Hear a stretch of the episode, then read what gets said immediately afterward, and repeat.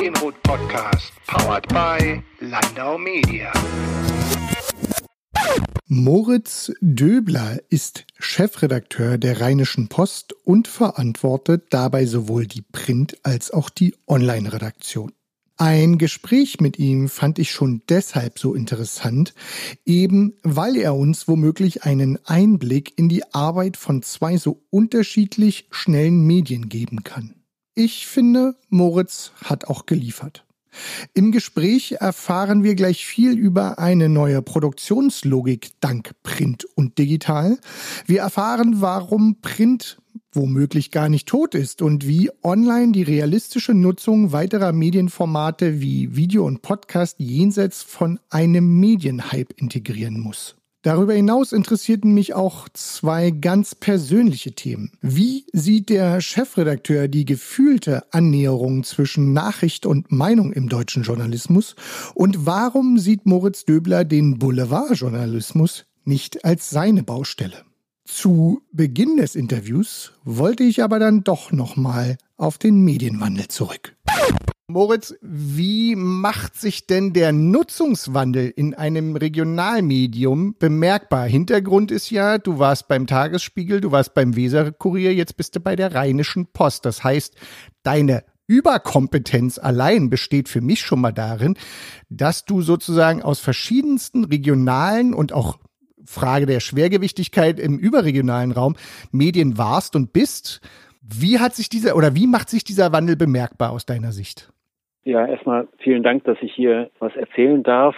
Finde ich schon mal sehr spannend. Sowohl in Bremen bei dem Weserkurier als auch bei der Rheinischen Post im Rheinland ist sehr deutlich, dass das Lokale und das Regionale der Kern der Marken ist. Das heißt, die Menschen, die Nutzer, Nutzerinnen kommen zu uns, weil sie etwas für ihr näheres und weiteres Umfeld erfahren wollen. Das heißt, das ist schon mal der Ausgangspunkt für alle Produkte, die wir im journalistischen Bereich haben. Und in der Tat wandelt sich das ein bisschen. Heute spielt, versuchen wir die Relevanz stärker herauszuarbeiten. Früher war es so, dass Lokaljournalisten zwar auch tolle Geschichten geschrieben haben, aber dass in den Lokalseiten doch sehr viel Abarbeiten von Terminen, von Pressemitteilungen und so weiter war. Gerade dadurch, dass wir ja mitten im digitalen Zeitalter angekommen sind oder am Anfang des digitalen Zeitalters stehen, ist sehr viel leichter messbar für uns, was Leute eigentlich wirklich interessiert und was sie eher geht so interessiert. Und die Produkte verändern sich in der Printwelt sowieso. Die Lokalteile, die wir heute bei der Rheinischen Post machen, haben sich schon erkennbar verändert zu denen, die noch vor zwei, drei Jahren gemacht worden sind. Menschen stehen im Vordergrund, relevantere Geschichten werden erzählt. Überhaupt, es werden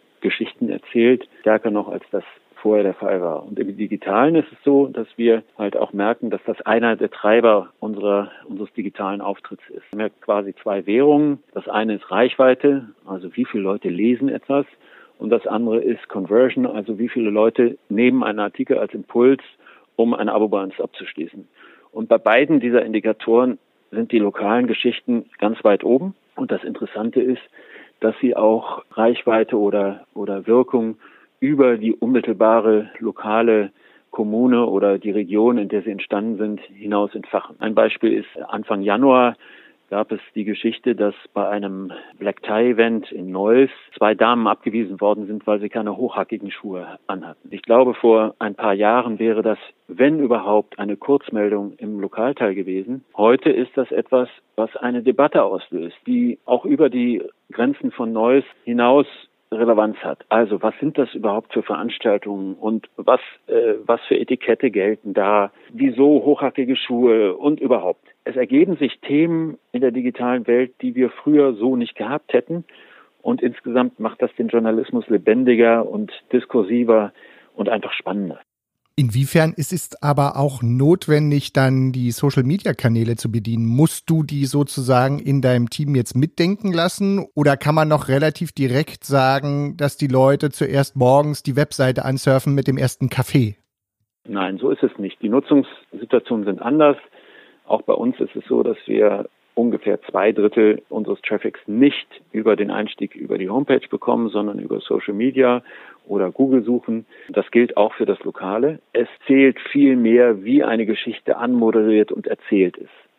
Ähm, es ist nicht so, ich gehe erstmal zur RP Online und dann schaue ich mal, äh, so wie man früher morgens auf dem Frühstückstisch die Zeitung hatte, äh, sozusagen alles gutiert hat und konsumiert hat, was wir angeboten haben. Das Ringen um Aufmerksamkeit und um Leserschaft ist etwas, was jede Geschichte für sich einlösen. Ich finde das eine gute Entwicklung, weil es halt Journalismus stärkt. Ne? Es stärkt die guten Geschichten.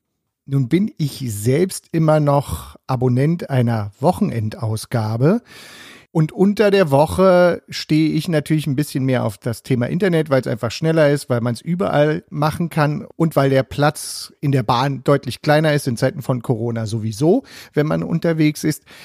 Gibt es denn aus deiner Sicht eine Entwicklung, die dazu führt, dass Print eher am Wochenende überleben wird, online quasi unter der Woche oder immer? Oder gibt es ja, kann man es so brutal vielleicht sagen, gibt es eigentlich schon ein Denken dahingehend, dass es ein Ende einer Printausgabe geben wird? Also am Ende entscheide ich das nicht und entscheidest du das nicht, sondern entscheiden das die Leser und Leserinnen in ihrer Gesamtheit. Ich glaube nicht an ein Ende der Printausgaben. Ich kann mir vorstellen, dass in einigen Jahren, und ich rede über Zeitraume jenseits von fünf Jahren, eher jenseits von zehn Jahren, ich kann mir vorstellen, dass sich die Frequenz, in der wir Printausgaben bereitstellen, vielleicht ändert auch die Art, wie sie aufbereitet sind, sich vielleicht ändert. Aber noch haben wir ja ein ungebrochenes Printpublikum, was auch da ist, was auch viele Jahre noch da ist. Und wenn man dann ein digitales Produkt dazu rechnet, was jedenfalls im Wesentlichen ja noch bei der Printaffinität anschließt, nämlich dem E-Paper, ist nicht zu erwarten, dass diese Art des Lesens von heute auf morgen oder auch in den nächsten Monaten verschwindet. Ist ja ein großer Unterschied. Eine Zeitung oder ein E-Paper hat eine klare Dramaturgie, hat einen Anfang und ein Ende. Äh, hat eine klare Hierarchisierung von Themen. Ich weiß immer an jeder Stelle, wie viel ich denn eigentlich gelesen habe und was noch vor mir liegt. Ich habe eine klare Orientierung, welche Ressorts ich äh, mir zu Gemüte führe. Das ist was grundsätzlich anderes als ein fortlaufender Stream auf einer, auf einer Website. Und ich kann bei RP Online mehrfach am Tag einsteigen und finde immer eine andere Themenmischung, kann immer endlos weiterlesen. Ich kann aber beim E-Paper einmal am Tag mir einen Überblick verschaffen über relevante, spannende Themen. Das ist eine grundsätzlich andere Nutzungssituation. Und ich glaube, dass es für beides, also das Infinite und das Finite, eine Existenzberechtigung gibt. Jetzt gibt es ja landläufig die naja, zumindest noch den Gedanken, Print und Online zusammenzudenken, wäre besonders schwierig. Und es gibt ja auch immer noch getrennte Print- und Online-Redaktionen bei einigen Medienunternehmen. Ist das aus deiner Perspektive, der das ja in mehreren Häusern inzwischen erlebt hat, ist dem denn eigentlich noch so oder ist es vielleicht auch eine Living Legend? Also das ist zunächst mal eine Frage der Organisation. Bisher war es so in vielen Medienhäusern, auch bis vor kurzem in der Rheinischen Post, dass selbst wenn es nicht so ausgesprochen war, doch die innere Logik war, wir produzieren eine Zeitung und wir spielen Artikel aus der Zeitung im Netz aus. Das hat niemand mehr so laut gesagt. Das wird auch in anderen Häusern nicht mehr so laut gesagt. Aber das war quasi die Art, wie gearbeitet worden ist. Nicht zuletzt deswegen, weil viele der Menschen, die diese Artikel schreiben, aus der Printwelt kommen. Wir sind jetzt an dem Punkt, dass wir gerade in Düsseldorf äh, diese Logik umgedreht haben und wir sagen Digital First. Das haben schon viele vor uns gesagt. Der Tagesspiegel hat das etwas adaptiert. Das finde ich fast noch besser. Story First. Also am Anfang steht der Artikel eines Reporters und zwar unabhängig davon, für welchen Kanal er ihn geschrieben hat. Dann gibt es bei uns einen Digitaldesk, der dafür sorgt, dass diese Geschichte entsprechend und zum richtigen Zeitpunkt in der richtigen Form inszeniert wird auf RP Online und mit Social Media verknüpft wird und so weiter. Und am Ende dieser Wertschöpfung oder dieser zeitlichen Produktionskette steht die Aufgabe eines Printdesks aus dem Material, was wir produziert haben, eine erstklassige, hochwertige, substanzielle Tageszeitung zu machen. Wir haben quasi die Produktionslogik komplett umgestellt.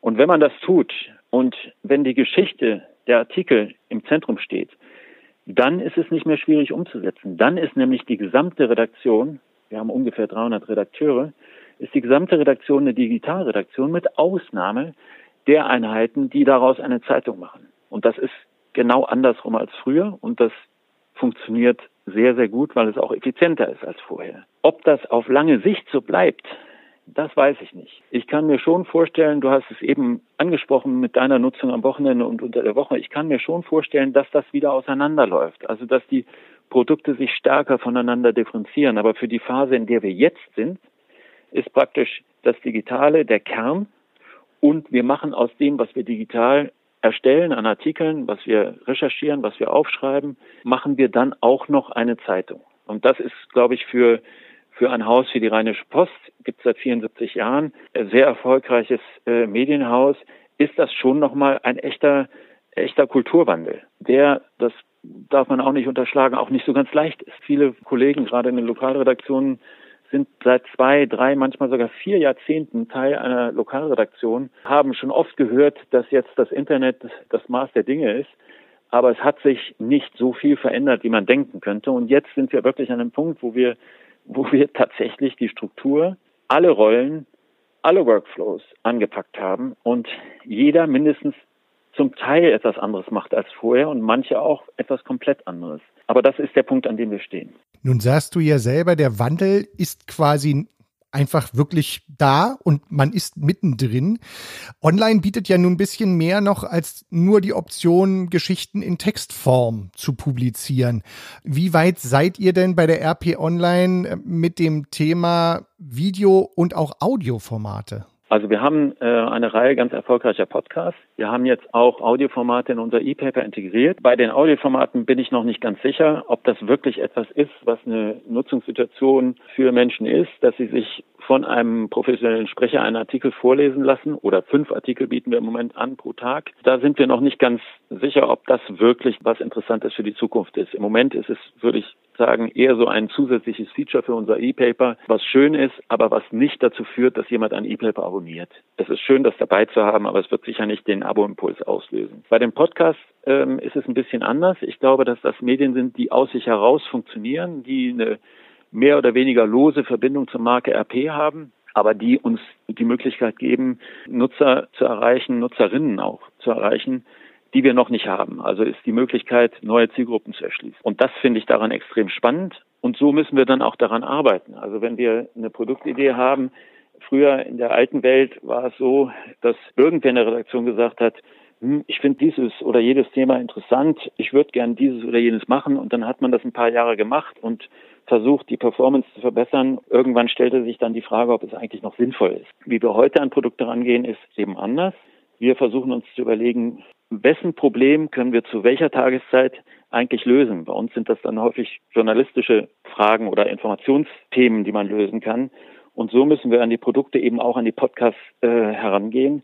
Und das werden wir jetzt nach und nach stärker entwickeln. Also wir müssen alle Podcasts, die wir haben, das sind eine ganze Reihe, auf den Prüfstand stellen, ähm, nicht nur was sozusagen die Performance angeht, die sie jetzt haben, sondern was das Potenzial ist, was sie haben, wo sie Probleme lösen können. Nun sprechen wir heute an dem Tag, an dem die Tagesthemen verkünden, dass sie Kommentare zukünftig als Meinung deklarieren werden. Insgesamt geht's mir persönlich so, ich habe das Gefühl, der Journalismus ist wahnsinnig meinungsstark mit Betonung auf Meinung geworden.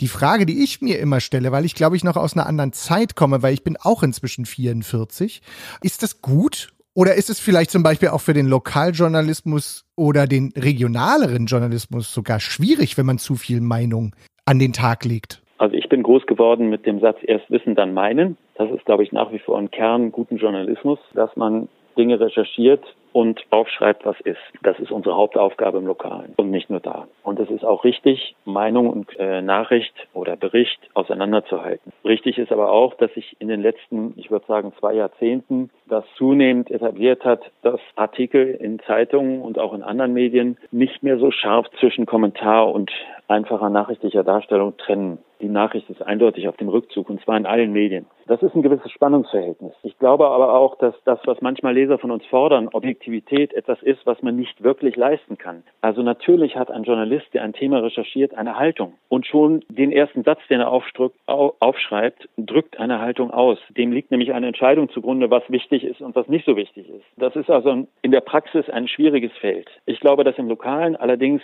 vor allen Dingen gefragt ist, relevante Geschichten zu erzählen, relevante Nachrichten zu erzählen. Ich glaube, dass aber das, und das zeigt sich auch in den Zahlen, dass pointierte Meinungsstücke über relevante Vorgänge wirklich hohe Reichweiten und auch Conversion Rates bringen und dass gerade wir als Rheinische Post, also als eher bürgerliches, werteorientiertes Haus, unsere Newsletter und unsere Meinungsseite haben den Titel Stimme des Westens und das ist nicht nur eine geografische Ortsbestimmung, sondern eben auch eine weltanschauliche, würde ich sagen, dass wir mit diesem Hintergrund und mit dieser DNA gerade auf dem Meinungsfeld noch Chancen haben und vielleicht uns auch abheben von Meinungen und Kommentaren, wie sie anderswo zu lesen sind. Ich meine, es ist schon erstaunlich, dass es einer NZZ gelingt, auf dem deutschen Markt mit dieser Pointierung Fuß zu fassen. Online. Ich rede über das Digitale, nicht die Zeitung. Und da denke ich, ist also das Lokale und das Regionale sind sicher unser Kern.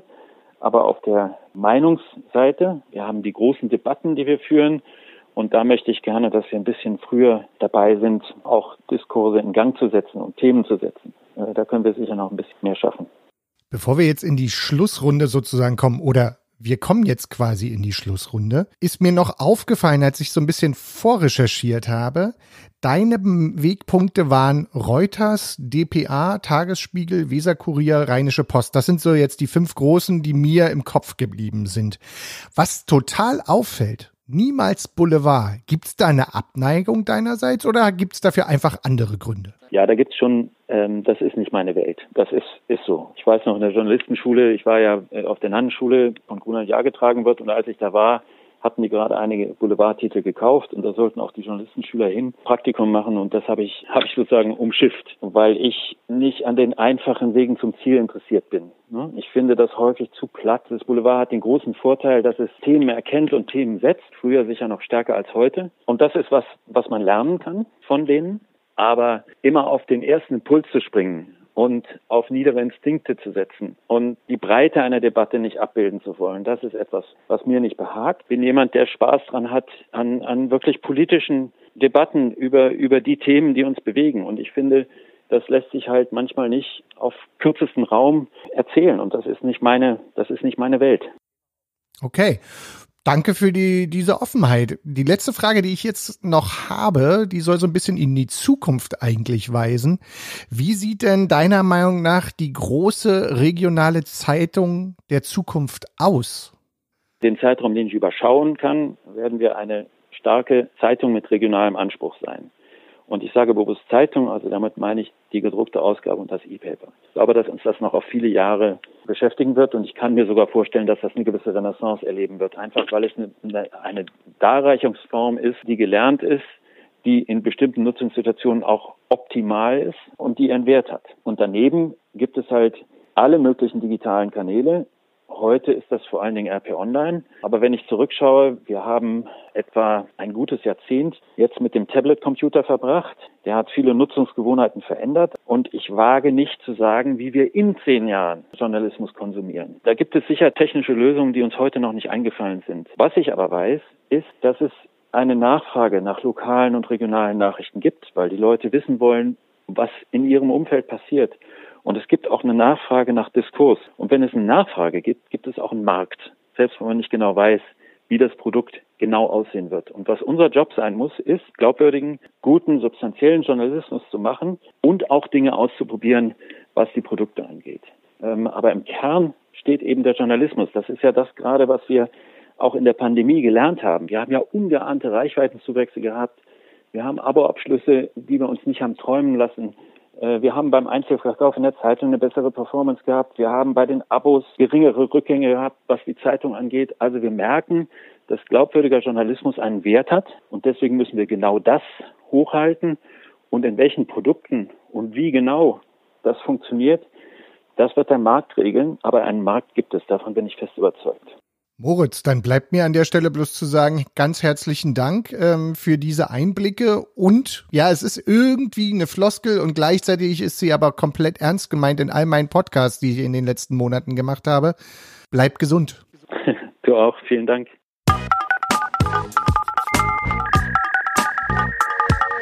Der Medienrot Podcast, powered by Landau Media.